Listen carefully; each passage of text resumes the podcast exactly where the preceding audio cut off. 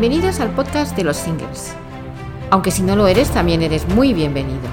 El podcast donde no solo hablaremos de esta segunda vida que algunos vivimos y no siempre aceptamos, con sus subidas y bajadas, sus cambios e incertidumbres. Porque ser single no es estar solo. Hola, soy Paz Calles y como cada semana te doy la bienvenida a mi podcast en modo single. Empezamos, quédate conmigo.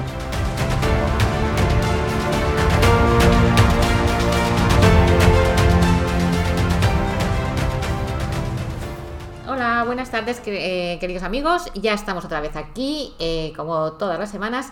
Y mm, estoy hoy en mi charla del cafelito, el, el momento del cafelito, con una persona eh, que me gustaría presentaros que se llama Elena Mayor.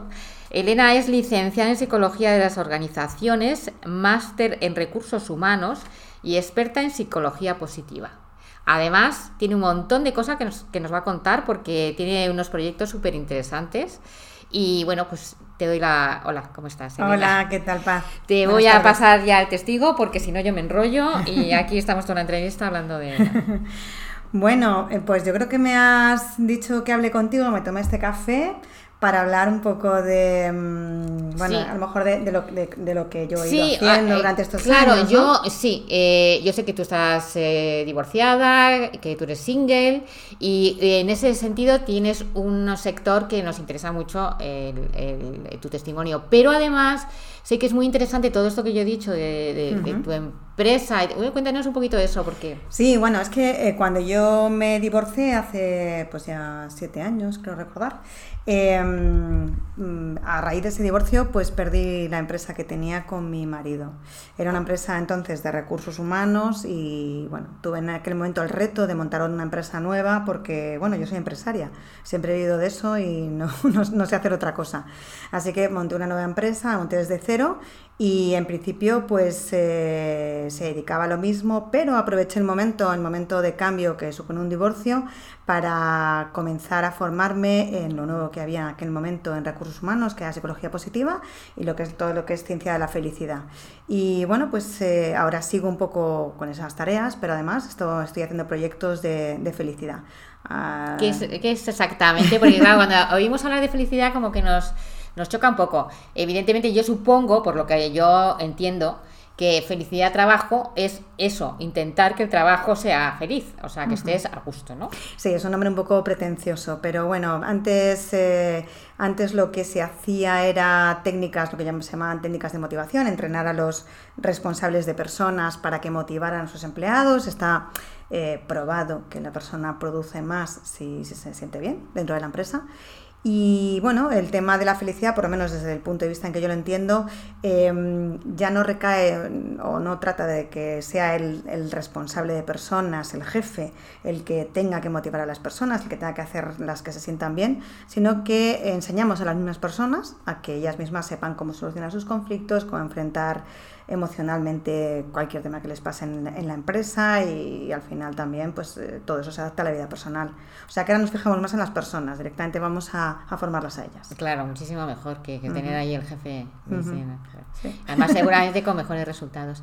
Y bueno, entonces eh, tú creas esta empresa de la que vives hoy en día sí. eh, y, y aparte de eso, eh, Elena tiene eh, dos temas más curiosísimos que, que, me gustaría que también hablara de ellos como es a raíz de su divorcio también que crea un grupo de singles. Sí, uh -huh. sí, los sí. singles. Sí, bueno, eh, lo que te ocurre cuando te divorcias es que pues no sabes muy bien qué hacer, no sabes muy bien cómo contactar con gente que te entienda, porque realmente inicialmente esa es la necesidad.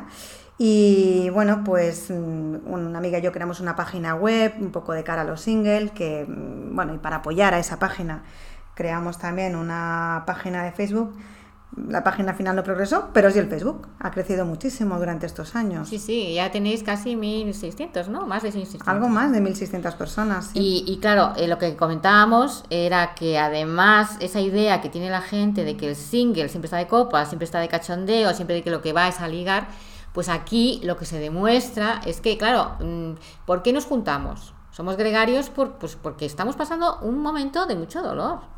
Claro, de, bueno, de duelo, como hablábamos. necesitas un poco de alguna manera que alguien, poder hablar eh, con alguien tú a tú sobre lo que te pasa y que mejor que alguien que le ha pasado algo parecido.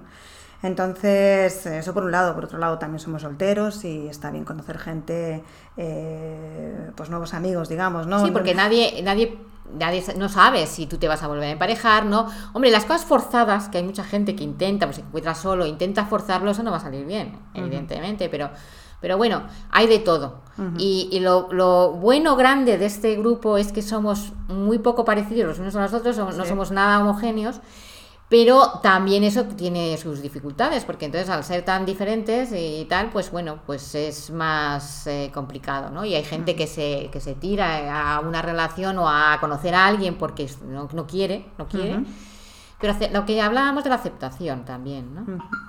Yo creo que a la gente muchas veces se lanza a relaciones sin estar aún preparado. Para mí es un proceso, como, te, como hemos comentado antes de, entrar en antena. Eh, para mí es un proceso eh, de maduración personal y llega un momento en que ya eh, esta relación puede tener éxito porque ya tienes una, una determinada madurez. Pero tú realmente crees que todo el mundo procesa igual? Quiero decir, hay gente por casos que yo conozco que se ha casado tres veces y realmente lo que quiere es estar con alguien. O sea, no creo que esté súper enamorada de esas tres personas. A lo mejor ha habido, ha habido un principio que no admite que se haya acabado y, y, bueno, o sea, que hay 20.000 casos, ¿no?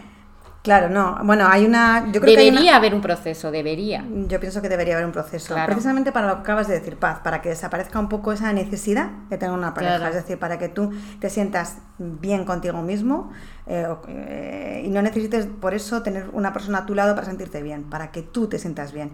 Al final, esto de la media naranja no tiene ningún sentido. Esto de que necesitamos la otra mitad para sentirnos bien. No, necesitamos a nosotros. Y luego, si estás bien, ya mirarás a otro. Necesitamos tener una naranja entera. Y si acaso ya, pues otra naranja que pues también esté entera que reír con este nosotros. Tema, este tema nos trae a colación el tercer eh, punto de la entrevista, que es que tú has escrito un libro sobre el divorcio. Sí, sí, sí, a raíz de, mm, de, que yo me divorcié, como, bueno, yo soy muy sociable, conozco mucha gente y la gente me contaba un poco sus cosas, pues vi que había puntos de conexión, había, digamos, fases dentro de ese divorcio que, y la gente, eso se repetía en la, en la gente. Por supuesto hay una primera fase que es un duelo, porque, bueno, pues cuando te divorcias pierdes a alguien con el que has convivido día a día durante muchísimo tiempo. Pero una vez eh, superado ese duelo, pues hay una fase, bueno, pues un poco de euforia, ¿no? En la que uno pues sale y se permite disfrutar después, después de haber pasado pues un poco un infierno. Normalmente, no siempre, pero normalmente los, los divorcios eh, son muy negativos. Entonces hay una fase en la que empiezas a conocer gente, empiezas a abrirte y bueno, es una fase muy divertida. Em, una fase que finalmente, pues... Que puede ser toda tu vida, el resto de tu vida en esa fase. Yo creo que eso es el problema. eso, es un problema, creo, ¿eh? Es mi, es mi, es mi opinión, yo, yo creo que sí. Que, Bueno, mm, a ver, eh, evidentemente en esa fase tú vas a tener relaciones porque todos, o sea, yo, yo, hablo por mí, pero, pero lo que he visto también, ¿no? Yo creo que también tienes una serie de relaciones que no llegan a buen puerto y no pasa nada, ah, pero, te hacen poner como un pisito, pisito, otro pisito, y llega un punto que a lo mejor dices, oye, ¿sabes lo que te digo? Que estoy muchísimo mejor solita y tal, tengo mis amigos, tengo mis tal, cada uno tiene bueno, su manera de vivir, ¿eh? en la que no hay que meterse, porque a lo mejor pues, pues le gusta vivir solo, porque ya también tienes estas manías, vas haciéndote mayor, vas a a tal, te acostumbras a estar tal. No lo sé, yo creo que no hay una norma, ¿no? De las relaciones puedes aprender en negativo y aumentar la mochila emocional, esa mochila que te aplasta un poco y que ya no te permite ser tan fresco en una nueva relación, o puedes aprender puedes aprender, ir madurando, que es un poco de lo que se trata, yo creo, ¿no? Un poco de que, de que finalmente te sientas bien contigo misma, estar perfectamente solo, no necesitar a la otra persona, la clave es la necesidad. Claro. Cuando dejas de necesitar tener una persona a tu lado, y la cuando aceptación y la aceptación. Y la aceptación, por supuesto. Claro, a mí es que esa frase de que cuando hay aceptación no hay conflicto me parece la base de tantas cosas, como de las guerras, como de todo. O sea, si aceptáramos, lo que pasa es que el orgullo, el ego, el, mm, el que van a pensar, yo que sé, hay muchas cosas a nivel individual que al final es lo que hace el colectivo. Aceptar es una palabra mágica, estoy totalmente de acuerdo contigo. aceptar es no entrar en conflicto contigo y con los demás. Estoy totalmente de acuerdo contigo. Em, lo que pasa es que cuando una persona se divorcia tiene tanto que aceptar, tiene que aceptar su vida anterior, tiene que aceptar lo que ha pasado, tiene que aceptar su nueva vida, la incertidumbre, que es muy complicado. Claro, pero, es que como todo, la vida tiene mm, fases, sombras, tal, o sea, esto es el yin yang, o sea, no existe la luz sin la, oscuridad. Entonces, evidentemente, lo más duro es que tú tienes un día espectacular y mañana dices, ay, pero qué tontita estoy, ¿no? Me apetecería que alguien me diera un abracito.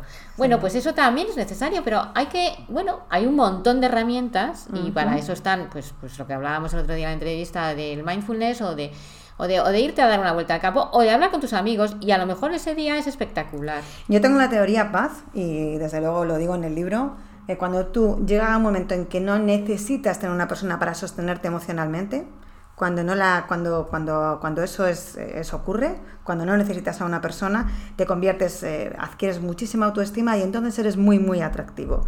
Entonces es cuando viene la persona porque ya no la necesitas. Yo tengo esa teoría de verdad estoy casi convencida de que es así. Bueno es que dicen que no que no hay que buscar eh, las cosas llegan o no llegan pero como busques sí que no lo vas a encontrar. O sea es, es así. O sea de repente es como cuando se te pierden las gafas por casa y de repente un día vas a volver y las encuentras. Pues algo así algo así. Un símil un poco tonto pero pero es que es así, es que es así. Oye, Elena, pues me ha encantado, me ha encantado tu café, por cierto. y gracias. yo no, no, yo no me resisto a no volver, o sea, voy a volver, que lo sepas, voy a volver a, a, tomar tu café contigo. Ha sido espectacular, un, momento y una tarde estupendísima. Muchísimas gracias. Y a todos vosotros, pues ya sabéis, eh, espero que deis muchos likes y que me digáis eh, vuestras sugerencias, vuestras ideas. Eh, lo que os parece bien y lo que os parece mal. Y os espero la semana que viene. Un besito, ser buenos. Como siempre, espero que te guste y te suscribas al canal para no perderte nada de lo que está por venir. También puedes seguirme en Facebook e Instagram. Me encantaría comentaras tus impresiones, opiniones y dudas. Ya sabes, reseteate y sígueme en modo single.